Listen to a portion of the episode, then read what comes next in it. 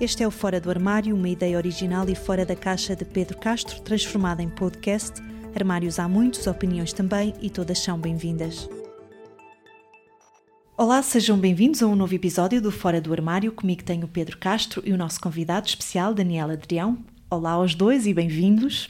Bom dia. Olá, bom dia. Vamos primeiro às apresentações. Uh, para apresentar o Daniel, um, começo por dizer que é membro da Comissão Nacional e da Comissão Política Nacional do Partido Socialista desde 2016, é ativista político, é CEO também da Educanology, uma startup dedicada à, à inovação educativa. Foi consultor de comunicação em várias instituições, jornalista, editor e colunista. Encontra-se atualmente a fazer o doutoramento em Ciência Política no ISCTE, sendo bolseiro de investigação da Fundação para a Ciência e Tecnologia, FCT, investigador no CIES, o Centro de Investigação e Estudos de Sociologia. De Sociologia. Isto é só uma breve uh, bio de Daniel, muito havia para dizer, mas uh, resumi aqui uh, um pouco do currículo. Muito bem. Uh, agora passo a palavra ao Pedro também para explicar porque é que convidámos o Daniel e já agora vamos falar sobre a solução aeroportuária para Lisboa. Avance já com o tema. Exato, eu corrigiria só o tema para Portugal. Para Portugal. Nós okay. vamos aqui fazer política pública. Um, vamos lá então. E aliás, como não fazer política pública sem ter alguém da política uh, neste podcast e porque o Daniel, o Daniel contatou-me a primeira vez, foi no LinkedIn, um, e eu uh, fiquei assim um bocado, não digo de pé atrás, mas disse, o que é que alguém do Partido Socialista uh, me está a contatar? Porque eu tenho sido bastante vocal na minha desilusão com o Partido Socialista enquanto partido governativo e, enfim, enquanto e nas políticas que está, que está a ser, enfim, que está a tomar em relação a vários temas, mas em particular ao nosso, aqui da, da, da aviação em particular. E, um, mas como tenho esta coisa muito ciente e muito consciente em mim, que é eu fui vítima de preconceito durante muito tempo e até por pessoas muito próximas, e portanto, sempre que eu me sinto nesta tendência de exercer um preconceito em relação a alguém, eu dou um passo atrás e digo: não, quem está errado sou eu. Portanto, uh, quis encontrar o Daniel e encontrei a, a, minha reação ao encontrar o Daniel foi mas há pessoas como tu no Partido Socialista? Um, fiz as pazes digamos com, com o Partido Socialista e, e, e, e, comecei a perceber que eh, dentro do Partido Socialista há várias pessoas vários membros, várias ideias e que aquilo que nós estamos a receber é uma dessas versões e uma dessas ideias e quis dar espaço justamente aqui uh, no podcast para que alguém venha expor isso mesmo. Muito bem. Então vamos aqui debater alguns temas em torno do, da solução, de uma nova solução aeroportuária para Lisboa ou para Portugal, como queiras, não é? Um, Fala-se num, num novo aeroporto uh, para, para Lisboa há mais de 50 anos, como, como sabemos, um, mas muita coisa mudou uh, em 50 anos, aliás, muita coisa muda numa década, em 5 anos, aliás, até, uh, mas nem o turismo, nem a mobilidade, nem até a tecnologia eram o que são hoje. E nem Portugal. E nem o resto do mundo também. Um, está tudo em evolução, uh, mas este desejo de ter um novo aeroporto para, para Lisboa parece manter-se nos mesmos moldes do que se falava há uma década. E o que eu vos proponho é que façamos este seguinte exercício, que é pensar se não tivéssemos esta discussão há meio século, que é uma discussão que, obviamente, como todas as discussões que duram muito tempo, tem os seus vícios. Qual é que seria a forma de observarmos este assunto, de termos um novo, ou precisarmos de um novo aeroporto para Lisboa, começando do zero? O que é que nós devíamos pensar? Quem quer começar? Eu posso começar. Uh, em primeiro lugar, agradecendo uh, o convite do Pedro. É um gosto uh, estar aqui convosco, com o Pedro, com a Catarina. E, e, e, poder partilhar, no fundo, aqui algumas ideias fora da caixa, como é meu, meu estilo, e provando realmente que na política não somos todos iguais e que há pessoas que, de facto, cultivam um pensamento livre. E é isso que eu tenho procurado fazer, e por isso é que eu me caracterizo muito mais como um ativista político, propriamente como um dirigente político, porque eu procuro é uh, contribuir para a discussão, para o debate, para o contraditório, para a dialética democrática, que eu acho que isso é fundamental e tem feito muita falta à sociedade portuguesa. E, portanto, esse é o meu modesto contributo uh, para, no fundo, construirmos um país melhor. E uh, uma das matérias, agora entrando diretamente nesta questão do aeroporto, esta é de facto um, uma, uma, uma discussão que se arrasta há, há muito tempo, há muitas décadas, quer dizer, praticamente a discussão sobre a necessidade de um novo aeroporto começou para, logo a ser feita ainda ao aeroporto da Portela estava, tinha acabado de ser inaugurado, portanto isso mostra um bocadinho, enfim, alguma desorientação estratégica do país, que não é de hoje, vem de trás. Eh, e, e, portanto, eu acho que, de facto, a discussão precisamente está eh, enviesada desde o início. Eh, eu acho que nós não devíamos estar a discutir um novo aeroporto para Lisboa. Eu acho que o que nós devíamos estar a discutir era como é que Portugal consegue reforçar a sua conectividade, quer no contexto continental, quer no contexto transatlântico e global. Portanto, essa era fundamentalmente a discussão que nós devíamos estar a ter há décadas uh, e que devíamos estar a ter hoje.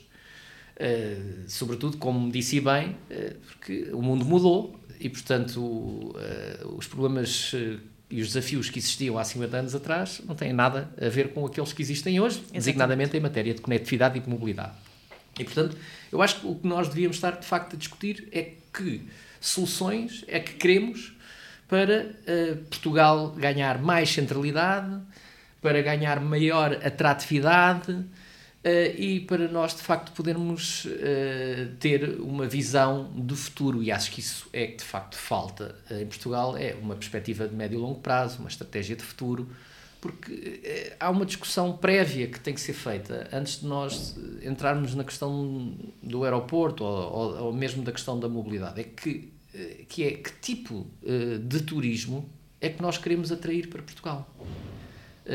Qual é o turismo que nós queremos atrair, não é? Queremos atrair apenas um turismo de sol e praia, queremos atrair um turismo uh, cultural, queremos atrair um turismo gastronómico, ou queremos atrair um turismo de negócios, ou um turismo de congressos, ou um turismo que não atraia, uh, portanto, o turismo chamado turismo de massas, mas um turismo de mais qualidade e mais segmentado. Portanto, essa, isso é uma discussão prévia que nós devíamos estar a ter para obje uh, definir objetivos estratégicos muito concretos e muito precisos. E para além do turismo, que, quer dizer, nós queremos atrair o quê mais para Portugal? Queremos atrair uh, investidores estrangeiros?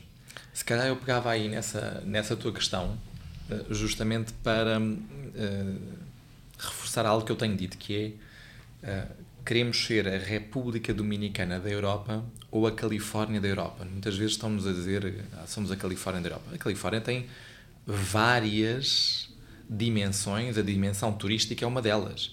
Mas já, também sabemos aquela mais óbvia, obviamente, tem, está ligada a Hollywood, a, a, a tudo o que é cinematografia, uh, mas também tem aquela dimensão do Silicon Valley, tudo o que tem a ver com tecnologia. Portanto, nós estamos mais próximos de uma República Dominicana da Europa, ou seja, sermos praticamente a estação balnear de Estocolmo, Amsterdão e de Berlim, do que propriamente sermos um centro uh, multifacetado e uh, diverso uh, como é a Califórnia. E pegando nisto, para responder à tua pergunta, eu acho que é importante, enquanto enquanto política pública, nós temos a noção de que o Estado tem várias missões. Uh, criar escolas, uh, ter hospitais que funcionem, ter uma justiça que funcione, tribunais, funcionários. E no meio disto tudo, tem também funções de infraestrutura, nomeadamente aeroportos. E nós temos que enquadrar o aeroporto nisto tudo.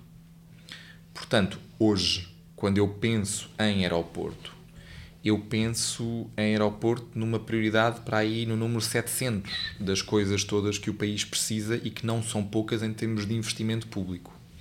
E então parece-me que é muito plausível nós, primeiro que tudo, percebemos qual é o orçamento que temos disponível para esta questão? Ponto número um. Ponto número dois. Perceber como é que a mobilidade, isto porquê? Como é que a mobilidade é feita daqui nos próximos 50, 80 anos. Porquê? Porque a construção de um aeroporto, para já, demora tempo. Pode demorar 10 anos. Ou seja, quando for inaugurado, eu tenho que estar adaptado à aviação que vai estar em 2030 e qualquer coisa. Mas não é só para aquele ano. Eu estou a fazer para aquele ano e para os seguintes. Portanto, tenho que perceber também o que é que se está a passar ao nível da mobilidade.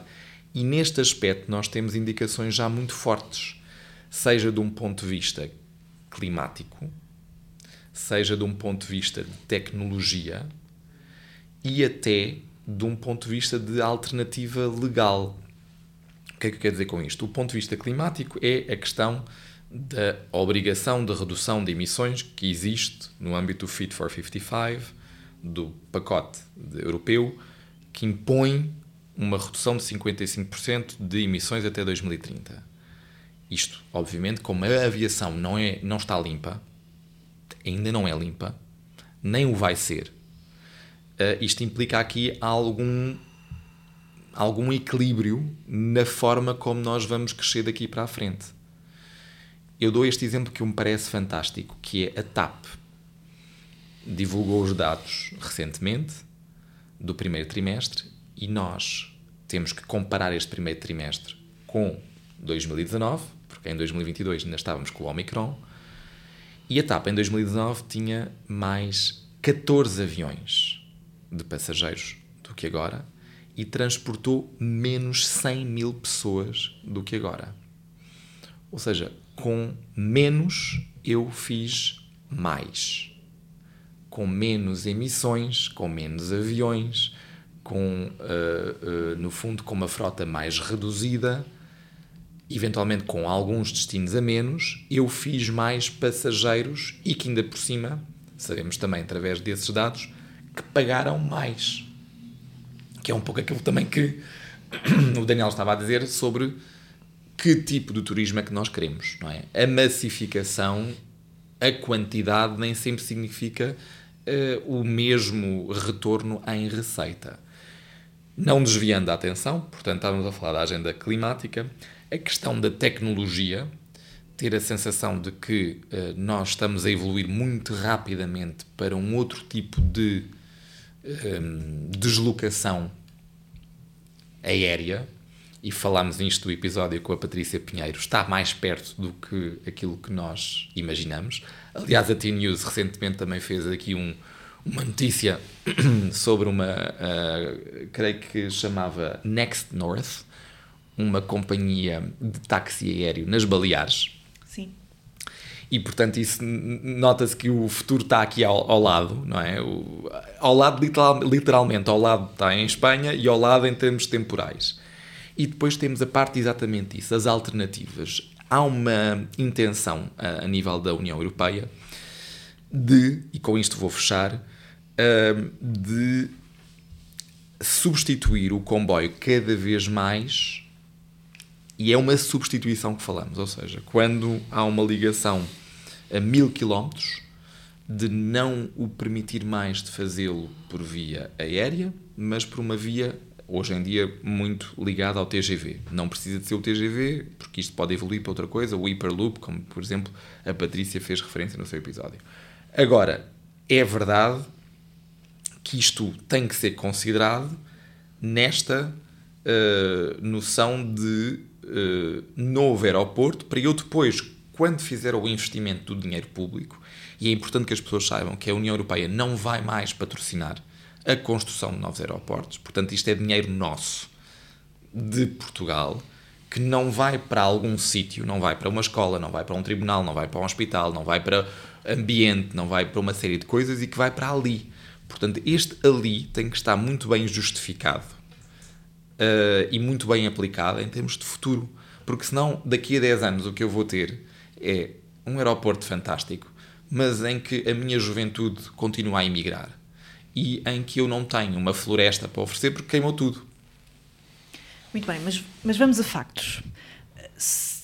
cada um de nós for fazer agora uma viagem uh, e partir do aeroporto de Lisboa, nós entramos, nós até ao chegarmos ao aeroporto, nós percebemos que há aqui um problema de, de lotação. Mesmo nem precisamos de entrar no aeroporto uh, físico. À, à porta temos trânsito, temos para chegar é um caos. Lá dentro é um caos, porque também muita gente parece-me sobrelotar. Portanto, é evidente, nós estamos com um, um problema de, com um aeroporto que está lotado, ou não? Olha, eu tenho uh, a seguinte resposta a dar-te. Em 1992, Ferreira do Amaral disse: Quando o aeroporto de Lisboa chegar aos 16 milhões de passageiros, no virar do milénio, diz ele, está esgotado e, portanto, urge criar, ter uma solução aeroportuária. Ele tinha razão e não tinha ao mesmo tempo. Tinha razão que aquele aeroporto de 1992, aquela estrutura que lá estava, de facto, ela ia chegar ao esgotamento no virar do milénio com 16 milhões de pessoas. A verdade é que ela foi ajustada, adaptada e que chegou a 2019 com 32 milhões de passageiros, o dobro.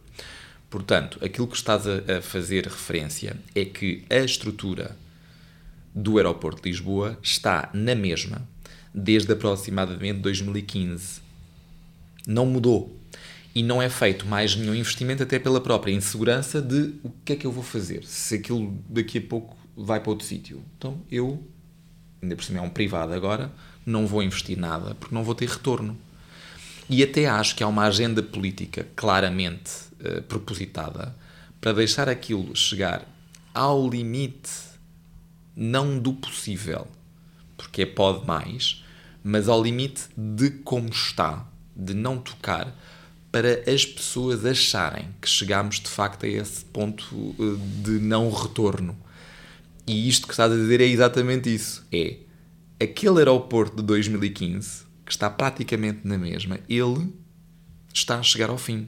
Mas não é suposto um aeroporto não ter obras uh, de expansão e de uh, até de manutenção no sentido de, de conseguir manter as, os mesmos fluxos de passageiros, um, porque é um organismo vivo, vamos chamá-lo assim, deve ser trabalhado. Sim. Daniel, qual, qual é uh, a opinião sobre isto? Uh, temos, para a opinião pública que vá viajar e que entre naquele aeroporto, o aeroporto parece esgotado e, e está efetivamente. Então, como é que se resolve isto? Eu, eu, acho que o Pedro já deu a resposta relativamente a essa questão. Quer dizer, o aeroporto de Lisboa não tem obras desde 2015, isto é, desde a privatização. Portanto, desde a privatização da ANA, desde que entrou a 25, deixou de haver obras, por isso simplesmente, no aeroporto de Lisboa. E essas obras estavam previstas. E estão previstas. A 25 é que não as quer fazer. E, portanto, essas obras permitiriam ampliar o aeroporto de Lisboa, estendê-lo para, uh, designadamente para Figo Maduro, uh, e fazer com que o aeroporto pudesse ganhar claramente mais capacidade, quer em termos de estacionamento de aeronaves, quer inclusivamente em termos de slots. E, portanto, uh, o, o, aeroporto está a ser estrangulado propositadamente, é? porque há uma estratégia deliberada para, e que está ancorada à decisão da construção do novo aeroporto em Lisboa, e, portanto, isso, é isso que está a fazer com que a, a, Portela esteja a ficar completamente estrangulada. Portanto, eu acho que a primeira coisa a fazer é obrigar a Vinci a fazer as obras que estão previstas. E, portanto, a concretizar o plano que existe de expansão do aeroporto da Portela. E depois, hum, verificaremos, como disse eh, o Pedro, ao longo dos anos, houve várias profecias em relação ao esgotamento da Portela. E até hoje nenhuma se concretizou. E, portanto, eu acho que para já o que é importante é realmente melhorar uh, a Portela e fazer um conjunto de obras que uh, permitam à Portela responder com outra qualidade uh, às exigências que temos. E em relação à questão do novo aeroporto, eu, eu quer dizer, eu tenho muitas dúvidas, e Pedro também levantou essa questão. Se o país tem neste momento condições para construir um aeroporto novinho em folha de raiz, tenho as maiores dúvidas. Quer dizer, nós estamos num país, as pessoas por vezes esquecem-se disso. Portugal é dos países mais endividados do mundo. quer em, em termos de dívida pública, quer em termos de dívida privada. E, portanto, como é que nós, estando na situação em que estamos, nos podemos dar ao luxo de construir um novo aeroporto de raiz, como alguns pretendem, por exemplo, em Alcochete, mas Ou... há, há, uma proposta de privados uh, para Santarém que não implicaria dinheiro público. Pois não sei, não sei. Olha, o, parece que quem está, uma, um dos principais grupos que está por trás dessa proposta é o grupo Barraqueiro, não é? É o Sr. Humberto Pedrosa. O Sr. Humberto Pedrosa acabou de dizer agora na Comissão Parlamentar de Inquérito à TAP que só não ficou com a TAP em 2019 porque não tinha 2 mil milhões de euros para investir na TAP. Eu não percebo é como é que o Sr. Barraqueiro não tem 2 mil milhões de euros, o Sr. Humberto Pedrosa, aliás, não tem 2 mil milhões de euros para investir na TAP e agora tem não sei quanto dinheiro para investir num novo aeroporto. Portanto, eh, eu fico com muitas dúvidas sobre esse projeto. Eu tenho uma boa relação com o Carlos Brazão, conheço há, há muitos anos, ainda do tempo em que ele estava à frente da Cisco, Uh, e tenho uma muito boa opinião dele, mas de facto uh, todo esse projeto me parece muito nebuloso. E portanto acho que há muita coisa aí por aclarar. Portanto, o que eu entendo do ponto de vista do interesse público, é que eh, se devia ter os primeiros pés bem assentos na terra e tentar aproveitar as infraestruturas aeronáuticas que existem no país, designadamente algumas militares, e, portanto, reconvertê-las em infraestruturas aeroportuárias. E, portanto, acho que esse era, devia ser o nosso foco. E depois ter uma visão integrada de toda a rede de mobilidade e transportes que passa necessariamente também pela aposta, designadamente na ferrovia. Portugal, quer dizer, eh, está totalmente ausente da ferrovia, sobretudo da ferrovia de alta velocidade. Temos um atraso, neste momento, de 30 anos em relação aqui à nossa vizinha Espanha. O primeiro troço de alta velocidade em Espanha foi inaugurado em 1992. Entre, Lisboa, entre Madrid, Madrid e Sevilha. Portanto, aliás, exatamente, em 92. E, portanto, uh, quer dizer, nós temos um atraso eh, não é 30 anos, porque 30 anos é hoje ainda não temos um, uma única uma, linha. Uma, um único quilómetro de alta velocidade. Portanto, para podermos construir, até construirmos alta velocidade, vão ser, não sei, nas coisas, como as coisas funcionam em Portugal, quer dizer, se o aeroporto demora 10 anos a construir, uma alta velocidade não demora menos. E, portanto, quer dizer, o, o nosso atraso é de décadas. E, e, e, pegando aqui, eh, eh, disseste tantas coisas que dá vontade de pegar, desculpa, Daniel, porque claro. quando falas na alta velocidade, eu, eu vejo duas. Na ferrovia em particular, vejo duas situações. Uma é o Alfa Pendular, que é um ótimo comboio um, e que está subaproveitado, apenas 23% do percurso Lisboa-Porto é que é feito na velocidade do Alfa, portanto, nós teríamos.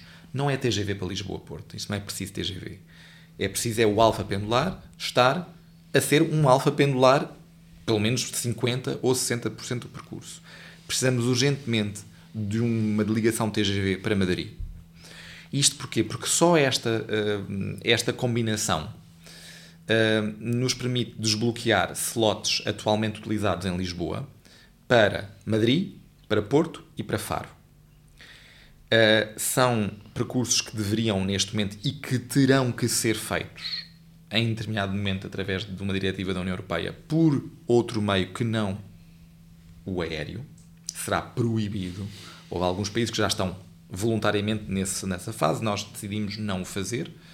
E, portanto, nós temos mais, só nessas três rotas, nós temos mais de quase 40 pares de slots dedicados a essas rotas.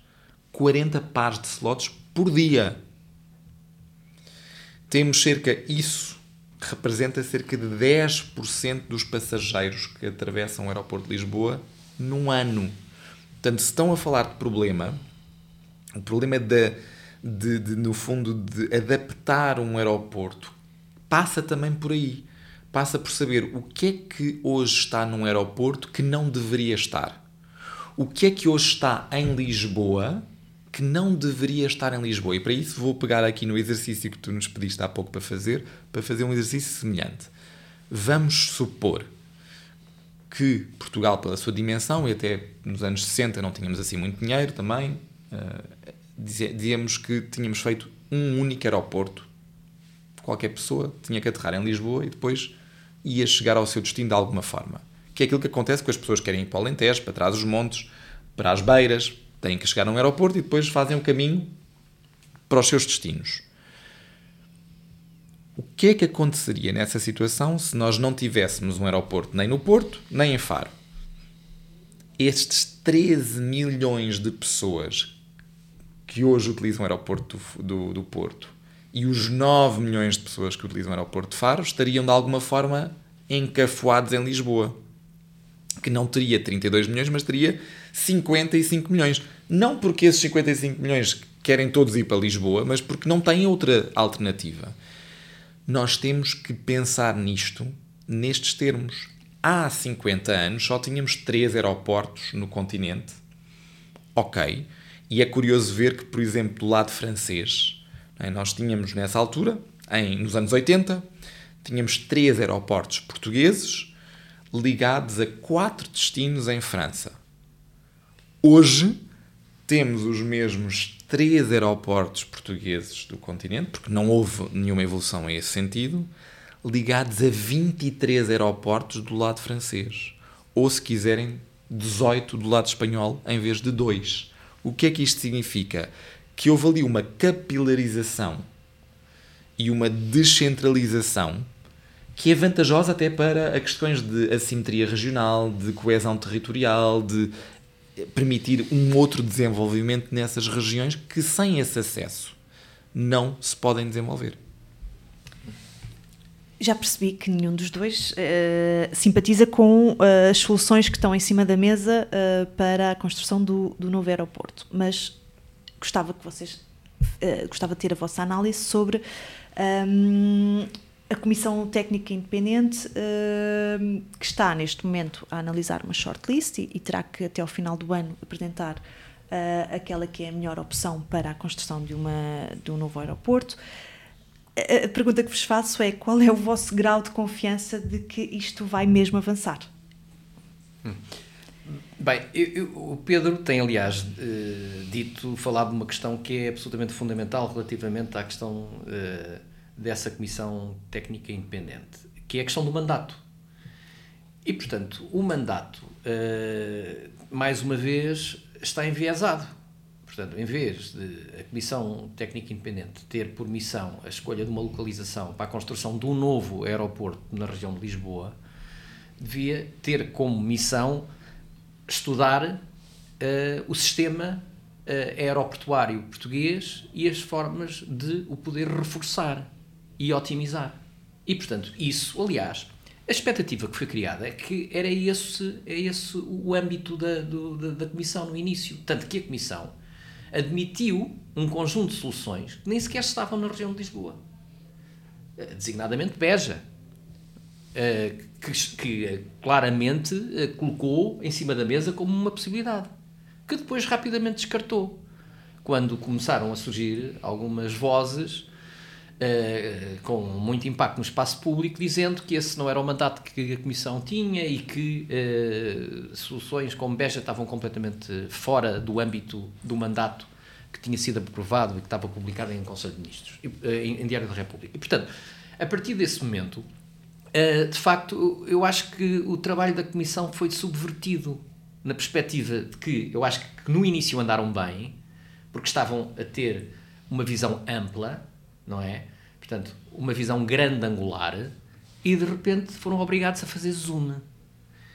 E portanto, eu acho que aqui começam os problemas com esta, com esta comissão. Hoje, eu acho que praticamente a comissão uh, está a escolher entre Alcochete e Santarém. Tanto quanto me é dado uh, perceber das, enfim, das declarações públicas que tenho ouvido nas últimas semanas por parte dos responsáveis dessa comissão. E portanto, acho que, na verdade, um, essas são uh, soluções que para mim uh, não me satisfazem, porque eu uh, acho que o país já teve a sua conta de obras faraónicas e de gastos sumptuosos. tivemos experiências muito dolorosas que estamos hoje todos ainda a pagar essas faturas, designadamente os estádios do Euro 2004, algumas autoestradas mesmo a ponte Vasco da Gama, não é? nunca podia ter sido uma ponte exclusivamente rodoviária. Devia ter sido uma ponte rodoferroviária. porque isso, inclusivamente, dispensaria a construção, por exemplo, agora da terceira travessia. E, portanto, nós estamos sempre, no fundo, a falar de, de obras que o país não tem capacidade, não tem recursos para poder satisfazer. Esta é a realidade. E, portanto, acho que temos que ser muito realistas e eu preferia, claramente, para não fugir à questão, em relação à solução, eu preferia que, por exemplo, e na linha daquilo que, aliás, o Pedro disse, se apostasse na otimização uh, por exemplo, do aeroporto de Beja, que é um aeroporto internacional, que já existe, uh, que, que, está pronto a operar. Um, é evidente que tem um problema de estar distante de Lisboa, sem dúvida nenhuma. Uh, eu, eu acho que é um problema, enfim, que se poderia resolver com algum investimento em termos de acessibilidades, mas, Daniel, é, mas não tinha que ser um, uma alternativa ao O aeroporto de Faro também está distante de Lisboa. Sim. O aeroporto de Beja, é, é, é, isso que eu acho que é muito importante, é, é admitir que este aeroporto ele existe para o Alentejo, para as comportas, para o turismo uh, daquela região que está muito desenvolvido, que não estava há 50 anos. Não, é? não havia turismo no Alentejo há 50 anos. Uhum. Portanto, nunca se poderia pôr a hipótese de o Alentejo precisa de uma porta de entrada. Porque dizer que Beja está longe de Lisboa é o mesmo que dizer que Faro está longe do aeroporto de Faro está longe de Lisboa e o aeroporto de, do Porto está longe de Lisboa. Mas, se calhar, para alguém que está em Setúbal, que é só um dos conselhos que nós temos também mais populoso, Sim. Beja não está assim tão longe. Quer dizer, entre ir para Lisboa ou uh, ir a Beja, desde que o voo ou tenha o destino que eu, uh, que eu preciso, uhum. porque não? Sim, e depois ainda há a questão dos voos de ligação. O Pedro que é o grande especialista disso, eh, mas eu, eu acho que, por exemplo, uma parte significativa uh, dos voos da Portela, acho que quase um terço, não é? São voos... Um dos passageiros. Dos um passageiros. Uhum. Um terço dos passageiros são voos de conexão, não é? Mas porquê que então não se, não se uh, desvia esse tráfego para Beja? Qual é, qual é a, a dificuldade? Os, os, para esses passageiros dá-lhes igual estar no aeroporto de Lisboa no aeroporto de Beja, desde que ele tenha o mínimo de condições para, naturalmente, para poder acolher as pessoas durante os períodos de, de transfer. Agora, acho que realmente hum, eh, era fundamental que nós tivéssemos uma visão que não fosse macrocéfala, que não fosse fortemente centralista não é? Tivéssemos uma visão desenvolvimentista na perspectiva de criar a tal capilaridade no território. Porque eu acho que é, é o investimento nessa infraestrutura, na, numa zona de Portugal naturalmente deprimida e desertificada, iria atrair não apenas mais gente, mas como iria atrair mais investimento e mais indústria. E todo o interior sofre disso, não é? Claro. Aliás, uh, também na, na, na News uh, recentemente estava um artigo publicado em que o secretário de Estado do Turismo vai disponibilizar 200 milhões de euros para o desenvolvimento do turismo do interior. E eu quando li essa notícia só pensei, mas como é que as pessoas vão lá chegar? É porque o turismo está todo centrado no litoral por uma única razão. Os aeroportos estão todos no litoral e os mercados emissores principais tirando quando vão para o Algarve, que vão para um, enfim, estadias um pouquinho mais longas pela característica do turismo algarvio, é um turismo hum, de escapadelas. Portanto, nós continuamos. E é normal, nós vamos, não, não vamos conseguir mudar muito isso. É, um, é o, o turista europeu, que é o nosso turista principal, ele fica em Portugal mais ou menos por viagem aproximadamente três noites, não chega. Portanto, é importante nós criarmos outros locais onde eles possam passar essas três noites. E isto é que faz parte, digamos, do, de um projeto mais amplo do que pensar o aeroporto de Lisboa sozinho. E pensar até a ferrovia, que é isso que também me espantou na própria, uh, na própria missão que a resolução do Conselho de Ministros lhe dá, que é pensar na ferrovia como meio de acesso ao aeroporto. Bem, isso é, isso é o sinal do nosso atraso. Nós, neste momento, não temos nenhuma ferrovia, nenhum aeroporto a chegar, no fundo, até ao aeroporto. Não é? Mas todo, em quase toda a Europa existe alguma forma de comboio a chegar aos aeroportos. O nosso atraso é de tal forma que agora temos de ter um conselho, um, uma resolução do Conselho de Ministros a lembrar-nos disso. Mas o que se fala hoje na Europa não é pôr um comboio a chegar, digamos, da cidade ao aeroporto. É onde é que eu substituo o avião pelo comboio?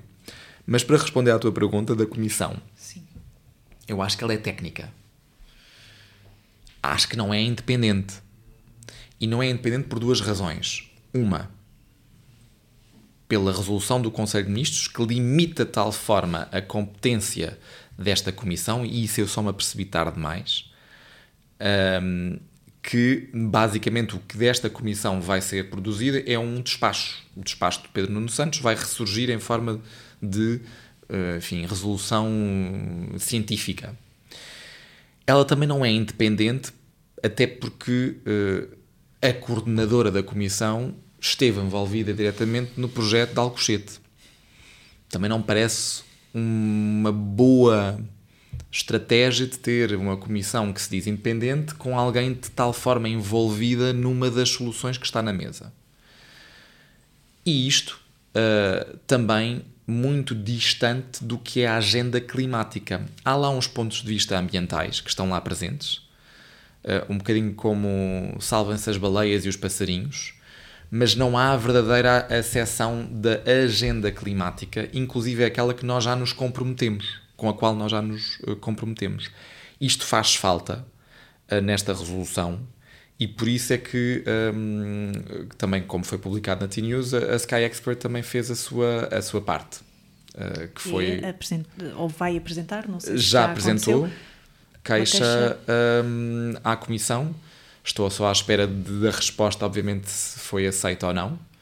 Uh, mas espero que sim. Eu, enfim, é, é, é aquilo que nos está à mão uh, para evitar alguma arbitrariedade e recolocar os critérios, um, atualizá-los, vamos dizer assim, atualizá-los e nacionalizá-los. Falam muito no aeroporto como uma quase uma bandeira de Portugal e precisamos disto para Portugal, mas depois não, afinal é só Lisboa. Afinal vamos só olhar para a região de Lisboa. Não. E não vamos conseguir descentralizar o turismo. Pode uh, o secretário de Estado de Turismo pôr 200 milhões, 300 milhões, 400 milhões, pode até pôr mil milhões no turismo do interior, sem criar uma porta de acesso no sentido moderno da palavra, uh, sem criar essa porta de acesso, isso vai ser pérolas a. Enfim, não quero dizer pérolas a porcos, porque estou a chamar alguém de porco, mas não, não é esse o sentido, mas vai ser dinheiro desperdiçado. Mas parece-vos uh, que seja possível que depois de ter criado esta comissão uh, técnica independente, de, dela ter feito este trabalho, uh, o governo não se decidir por uma daquelas soluções? E, por exemplo, decidir-se por aquilo que estamos aqui a dizer, continuar com o Portela, obrigar a operadora a fazer obras e, e decidir-se por um, por um aeroporto de Beja, por exemplo. Só esse ponto, desculpa, Daniel, é, é obrigar a Vinci a fazer obras. Eh, eu gostava só aqui fazer uma correção. A, a, a Vinci até, ok, está disponível a fazer obras, mas eh, eh, numa parte privado, é? eu privado tenho, tenho um outro esquema de pensamento. Eu olho para a minha obra e o retorno dessa obra. Nós não estamos a proporcionar à Vinci um, um, uma estabilidade uh, uh, necessária para alguém fazer este tipo de investimentos de grande envergadura, porque são investimentos sempre de uh, milhões de euros, uh, mesmo só para recuperar a Portela uh, ou para adaptá-la, sem dar-lhes uma certeza jurídica e comercial de que aquele terminal que eles vão investir ou aquilo que eles vão fazer não é para daqui a um ano estar a, a ser tudo posto em causa porque afinal vamos para não sei onde. Uh, Nós parecemos é que estamos sempre num impasse quando se fala em aeroporto. E uh, os partidos não são inocentes nisto tudo. Uh, quem, quem esteve na governação que, que, nunca conseguiu decidir uh, sobre. Um, em 50 anos estiveram todos, não é? Pois. Até os do antigo regime. Um, quer dizer, eu, eu, para mim isto é, resume-se a, a duas questões: é quanto custa e quem paga. E, portanto, isto acho que, em primeiro lugar, a Comissão eh, Técnica Independente tem que dizer, eh, tem que suportar eh, a sua decisão em análises económico-financeiras. Não é só dizer que o aeroporto deve ser ali ou lá. Não, é, deve ser quanto custa. Quanto é que custa construir o aeroporto em Alcochete? Quanto é que custa construir o aeroporto em Santarém? Quanto é que custa? E depois de sabermos quanto é que custa, vamos saber quanto tempo vai demorar a construir e quem vai pagar. Quer dizer, estas são questões fundamentais. Qualquer decisor político, quer dizer, tem que ter em conta uma análise económico-financeira. Mas olha que o custo, E um custo sequer- oportunidade. o custo nem sequer foi critério. Pois, mas tem de ser. Quer dizer, isto, claro, não, esse é o problema. Uh, mas, enfim, um, um dos membros da, da, da comissão é o professor Fernando Alexandre, uh, que é, é um economista e que parece que está encarregue de analisar essa componente. E eu espero que isso esteja tudo muito, seja tudo muito claro e muito bem estudado, para que nós possamos, no fundo, perceber se realmente o país tem ou não condições de fazer um investimento dessa envergadura. Porque eu não vejo, de facto, um país com os problemas de endividamento que Portugal eh, tem e continua a ter, não é? Como é que pode uh, abalançar-se uh, a um investimento de 10 mil milhões de euros? Dizer, não percebo, não sei onde é que esse dinheiro se vai, vai ser possível ir buscar esse dinheiro, porque, como nós sabemos, como o Pedro já aqui disse, a União Europeia não financia este tipo de obras. Portanto, não há qualquer financiamento europeu, nem do Portugal 2030, nem do PRR, nem de coisíssima nenhuma. Até porque a estratégia passa precisamente por uh, apostar numa economia verde, numa economia de baixas emissões e, portanto, na, aí para a ferrovia, sim. Para a ferrovia há recursos, há fundos europeus para, para ajudar à construção da ferrovia.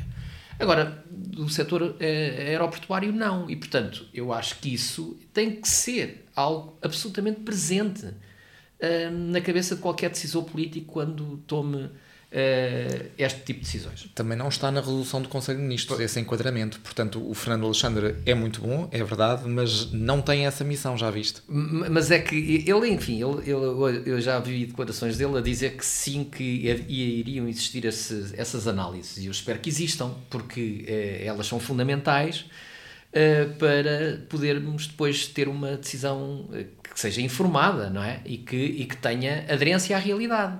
É? E à realidade económica do país, e económico-financeira do país. Portanto, eu acho que isso, para já, é absolutamente eh, vital para que porque o Estado não pode continuar no fundo a dar esta ideia aos portugueses de que é um Estado perdulário que é um Estado que faz eh, tem gastos desastrosos que não nem quer dizer nem se, nem se podem bem eh, designar de investimentos não é e nós tivemos recentemente essa situação com a TAP não é? Que, que neste momento estamos, temos uma comissão parlamentar de inquérito precisamente à gestão política não é? da TAP, precisamente por um conjunto de erros que se cometeram eh, e que estamos a, também a pagar caros, porque o Estado português já, in- já eh, injetou na TAP, eh, a fundo perdido, pelo que se percebe, eh, 3.200 mil milhões de euros, não é? E aqui Qua- são três vezes mais. Portanto, isto merecia, Exatamente, não é? exatamente. E, e, aliás, há notícias até muito preocupantes eh, que surgiram nos últimos dias sobre isso, porque em- o Tribunal Geral da União Europeia acabou de anular a decisão da Comissão Europeia que aprovou as ajudas de Estado de 6 mil milhões de euros da, do governo alemão à Lufthansa. E eh, quem interpôs essa ação, que foi a Rainer, eh, não interpôs relativamente só às ajudas de Estado do governo alemão. Interpôs às ajudas de Estado do governo alemão, do governo português, do governo sueco, do governo dinamarquês e, portanto, eh, ainda estão para, para sair as decisões relativamente a estes, a estes outros casos. E enquanto no caso alemão isto ficou arrumado porque a a Alemanha já, já, já, A Lufthansa já pagou já Estado pagou. alemão e ter- tiveram lucros. E- exatamente. No caso português, Não. não. E no caso da portanto, SAS também eh, não. Também não. E portanto, eh, mas na SAS ainda assim foi menos, foi mil milhões do governo sueco e mil milhões do governo dinamarquês. Eles têm essa sorte de partilhar o mal E- pelas duas exatamente. aldeias. Aqui foram 3,2 mil milhões de euros. E portanto, eh, Ou seja, ainda muita água vai correr, é isso? Até. eu acho que sim, acho que muita água vai correr e acho que o país tem, de facto, de, eh, antes de decidir eh, sobre infraestruturas estruturantes, tem de, no fundo, delinear o- uma estratégia de médio e longo prazo que permita saber para onde é que nós queremos caminhar. Isto é, qual, onde é que nós, Portugal, uh, queremos estar posicionados no horizonte de uma geração. E é em função desse desígnio estratégico que nós depois temos de tomar um conjunto de decisões. Uh, estar a tomar uma decisão sobre uma infraestrutura que custa ao país 10 mil milhões de euros, ou que pode custar ao país 10 mil milhões de euros, sem primeiro termos muito claro com o que, que objetivos pretendemos atingir, acho que é um erro. Sim. Mas, mas, eu agora tenho que fazer esta questão que é, o setor do turismo não está preparado para que se diga que agora não, não vamos construir, não há nenhuma solução. Aliás, eu acho que o setor do turismo é que peça que haja uma solução para, para uh, esta capacidade que, que, está esgotada no, no aeroporto. Então, só que aqui, é nós, uh, antes de ir para o setor do turismo, uh, o Daniel falou duas coisas, dois fatores. Quem é que, quanto é que custa e quem é que paga. Eu vou acrescentar mais uma terceira. Quem é que inaugura? Eu acho que isto é que, em termos de governação, tem sido muito complicado de gerir, porque o partido que dá, digamos, uh, a, lança a primeira pedra do aeroporto quer também ser aquele que inaugura. E isto não está garantido porque o tempo de construção de um aeroporto é, ultrapassa, não é? Uh, enfim, ou, ou, se é uma Angela Merkel que pode de facto esperar, o aeroporto de Berlim teve ali atrás exatamente 17 anos e, e a senhora ainda lá estava, não é? A mesma que decidiu e que inaugurou, estava lá tudo. Uh, mas como é pouco provável que isso aconteça, uh, os partidos não querem dar este, esta medalha um outro partido que eventualmente faça essa inauguração e aqui é uma mentalidade que eu acho que é muito, muito portuguesa, esta comissão eu acho que pretende ser um, um arranjo entre o PS e o PSD para se chegar a essa conclusão e estarem os dois de bem com isso, mas mais uma vez acho que um, e espero que isto tenha, que seja revisto. Em relação ao turismo, bom, isto para dizer que aeroportos congestionados, infraestruturas turísticas congestionadas existem. No caso de Heathrow ou de Amsterdão, que são dois aeroportos bastante congestionados, cada um à sua maneira, aquilo que se tem feito e que se vê é uh, as próprias companhias aumentam o número de aviões, uh, o número, a capacidade do avião que utilizam para determinada rota. Uh, há muitos aviões de 300 passageiros que fazem voos internos para Londres, europeus, e para Amsterdão, por essa razão, mas também para Palma de Maiorca, só para nós termos uma noção, a Lufthansa vai pôr os Boeing 747 a voar entre Frankfurt e Palma de Maiorca. Isto porque um slot ele é ocupado, tanto pode ser ocupado por um avião de 10 lugares como 300. O slot é um, uma hora. Não está, do modo simplista, não está ligado ao tipo de avião nem ao destino. O turismo creio eu, também não. Eh, se nós chegarmos ao turismo e dissermos, olhem, vamos acabar com a ponta aérea Lisboa-Porto e Lisboa-Faro. E com isso criamos já 14 pares de slots que ficam disponíveis em horário nobre, porque estes voos não são à meia-noite, estes voos são durante o dia. E com isso podemos acrescentar capacidade. Creio que o turismo vai ficar muito contente com essa solução. E tem que ser ele próprio a pressionar, porque a ponta aérea traz zero valor ao turismo muito mais importante seria, e isto existe até um exemplo de uma entrevista dada pelo CEO da Azul, que é questionado porque é que não volta para o Porto. A Azul eh, uma, eh, é uma companhia aérea brasileira que costumava voar São Paulo-Porto em voo direto, três vezes por semana. O CEO diz: Não, nós estamos muito contentes em ter dois e, em alguns casos, três voos por dia para Lisboa. Concentrarmos toda a nossa capacidade em Lisboa e temos um acordo de tarifa muito conveniente com a TAP para quem quer continuar o voo para o Porto. O que ele nos está a dizer é que deposita aqui dois a três voos por dia em Lisboa de pessoas que não querem vir para Lisboa e que não vai pôr essas, essas pessoas diretamente no Porto porque o acordo que ele tem com a TAP da ponta aérea é muito conveniente. Tirem a ponta aérea e se calhar o senhor já não viaja para cá duas a três vezes por dia e distribui entre Lisboa e Faro, entre Lisboa e Porto. E curiosamente, nesta mesma entrevista, umas páginas à frente, estava o, o, um, o presidente do turismo do Algarve a dizer que queria muito ter uma ligação Porto São, uh, Faro-São Paulo. É impossível ter uma ligação Faro-São Paulo quando tudo está concentrado aqui em Lisboa. Portanto, nós temos que tirar de Lisboa aquilo que não é de Lisboa.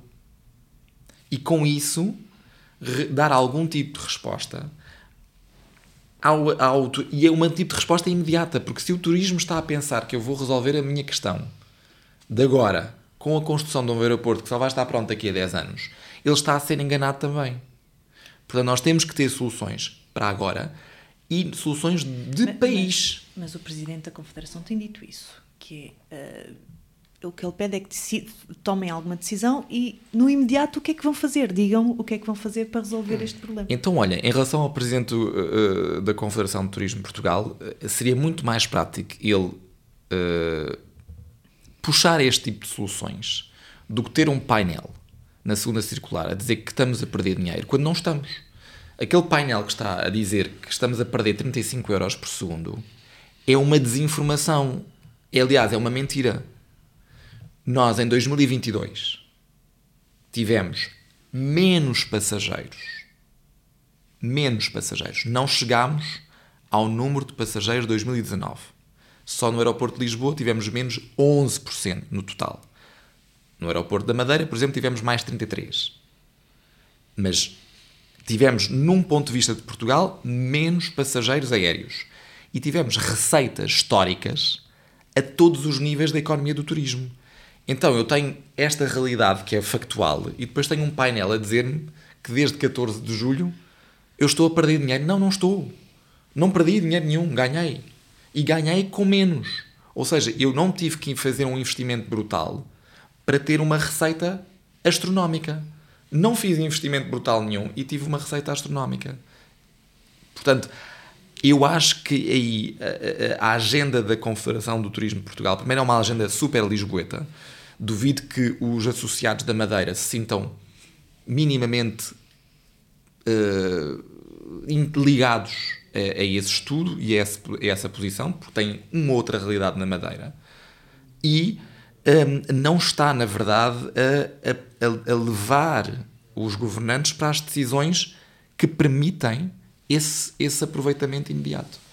Eu, em relação a esta questão de, de, das posições da Confederação do Turismo, eu, eu, queria dizer o seguinte: eh, quer dizer, eu acho que a grande preocupação da Confederação do Turismo é uh, aumentar o, o, número de passageiros no aeroporto de Lisboa.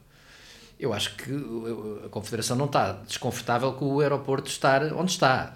Está desconfortável é com os eventuais estrangulamentos que o aeroporto possa ter. E, portanto, agora, eu acho, e volto a reforçar este ponto, quer dizer, se nós, de facto, desviássemos os voos de ligação para Beja, libertaríamos um sem número de slots na Portela.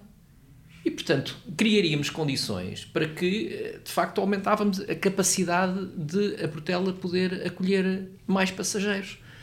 E, portanto, e isso permitia, não é, eh, que Beja se pudesse desenvolver, eh, nomeadamente aumentando muito o handling, os, os serviços dentro do os, os negócios dentro do próprio aeroporto, toda a parte comercial, e isso criaria, atrairia uh, no fundo, uh, mais emprego uh, e mais negócio. E isso era bom para o país porque também ajudava, no fundo, uma região mais deprimida do país a desenvolver-se. E, portanto, eu não vejo nenhum inconveniente, só vejo vantagens em rentabilizar uma infraestrutura aeroportuária que existe e que tem condições excepcionais. Beja tem a maior pista do país. A maior pista do país. Beja tem uma pista melhor que a de Lisboa, porque há aviões que aterram em Beja e que não conseguem aterrar na Portela, nomeadamente os A380. Eu sei que estão a ser descontinuados, mas uh, concretamente isto mostra a capacidade não é, de, de, de Beja, para além de ter condições de aeronavegabilidade únicas. Aliás, não foi por acaso que os alemães escolheram Beja para instalar a base aérea. Foi porque de facto tinha condições únicas em termos de aeronavegabilidade e em termos uh, de, de, de, de, ligação até transatlântica. E, portanto, eu acho que, aliás, a maior parte dos, dos voos de ligação são voos transatlânticos. É? E, portanto, acho que é, é, havia grandes vantagens em utilizar aquela infraestrutura e, com isso, libertávamos muita disponibilidade de slots e de passageiros é, na, na Portela. E eu acho que isso responderia às preocupações da Confederação do, do, Turismo. A nossa conversa já vai longa, mas eu não resisto a fazer uma última questão um, ao Daniel, que é, é quase um, um pedido de, de, uma análise uh, política. Uh, parece parece, Daniel, que hum, o poder político uh, e, nos vários governos, aliás, estiveram realmente empenhados em, em resolver esta questão. Seja uh, encontrar um, uma localização para o novo aeroporto ou uh, olhar para aquilo que existe atualmente como solução, o aeroporto existente, ou os, os, vários aeroportos existentes, tiveram realmente empenhados em, em estão realmente empenhados em, em resolver isto? este assunto? Eu, para ser muito franco, diria que não. Uh, e eu acho que o Pedro ainda há pouco ajudou a dar essa resposta, uh, quando disse que os governantes estão preocupados em concretizar obra que eles saibam que podem inaugurar. Uh, e, portanto, o aeroporto, nós sabemos que a decisão do aeroporto, entre a decisão e a inauguração, decorrem muitos anos talvez até uma década. E, portanto, na cabeça de um governante que pense mais do que em governar para as próximas gerações, pense em governar para as próximas eleições, eh, a decisão sobre o novo aeroporto não é uma decisão premente nem, nem urgente. E, portanto, eu acho que essa é que é a razão de fundo para que este, este, este problema esteja a ser adiado há tanto, tanto tempo. Agora, eu acho é que havia soluções de curto prazo, eh, de concretização de curto prazo, mas até de largo alcance eh, geoestratégico, que podiam ter sido tomadas em grande benefício do país e que não foram tomadas, infelizmente. Muito bem, nós temos que avançar para mesmo para a parte final, que, hum, que são duas mensagens que eu, que eu gostava que passassem. No caso do, do, Daniel, eu gostava que a mensagem fosse para o poder político, embora agora já saiu de agora, agora mesmo uma mensagem, mas Resumindo. Resumindo, eh, eu ainda há pouco eh, não, não, não disse quem é a autoria da frase que disse, mas é, é do presidente Kennedy. Ele dizia que há dois tipos de políticos. Há os políticos que governam a pensar nas próximas eleições e os políticos que governam a pensar nas próximas gerações. Eu gostaria de ter no meu país políticos que de facto pensassem nas próximas gerações, pensassem em governar numa, numa perspectiva de médio e longo prazo, numa perspectiva sistémica e que, portanto, nessa, nessa ótica uh, implementassem uma agenda reformista, uh, implementassem reformas estruturais para o país, porque elas são absolutamente vitais, são absolutamente necessárias, são, aliás, muitíssimo urgentes, têm sido sucessivamente adiadas e uh, nós precisamos de uma agenda reformista e transformacional para o país em muitas áreas, em muitas áreas, porque há aqui um problema que persiste em Portugal, que é o problema do nosso paradigma de desenvolvimento. Nós continuamos a ter um, um modelo económico assente na mão de obra intensiva e nos baixos salários. E isso já, de facto, não corresponde às necessidades do mundo atual. Nós precisávamos ter um modelo e um paradigma assente nos recursos humanos altamente qualificados, no conhecimento intensivo e, portanto, uma economia de alto valor acrescentado. É nisso que nós temos que apostar todas as nossas fichas, que não são muitas, e por isso temos que ser muito criteriosos e muito inteligentes na gestão política. Muito obrigada. E Pedro, a ti faço o mesmo desafio, mas uma mensagem aos agentes económicos sobre este tema, claro. Olha, pegando em companhias aéreas, trabalham com, trabalhem com o que têm. E isto implica, obviamente, soluções como aquelas que enunciei há pouco, de Heathrow e de, e de Amsterdão, de utilização de aviões, eh, de aviões maiores. Eh, nós não precisamos de 7 voos por dia da TAP Lisboa-Madrid, são 20 no total.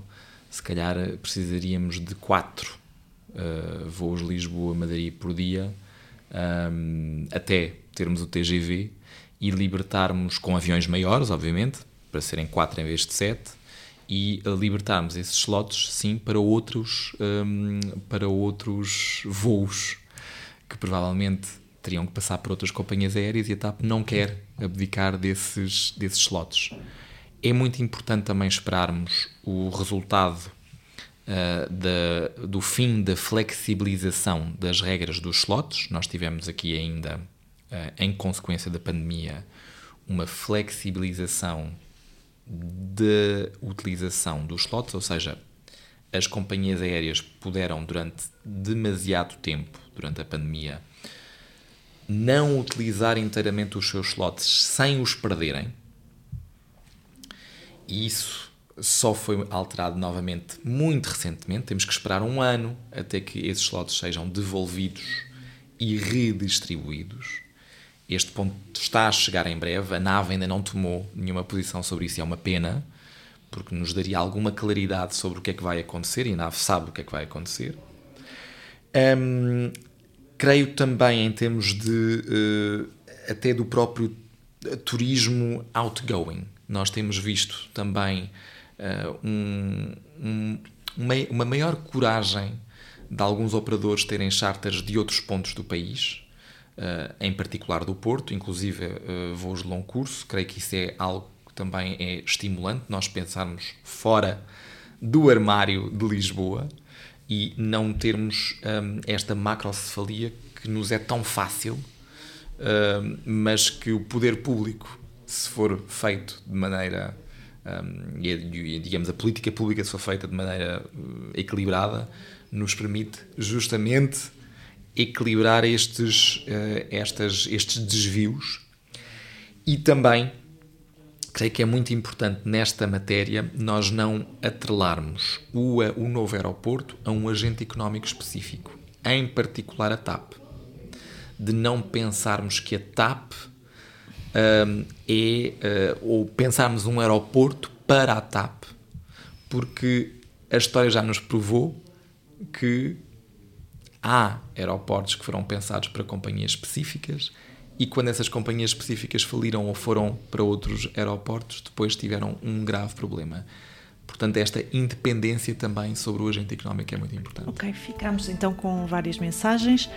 Este foi o Fora do Armário sobre uma solução aeroportuária para Lisboa ou para o país, como o Pedro disse no início. Uh, estivemos à conversa com Daniel Adrião, nosso convidado, e o Pedro Castro. Muito obrigada. Obrigado. Obrigado.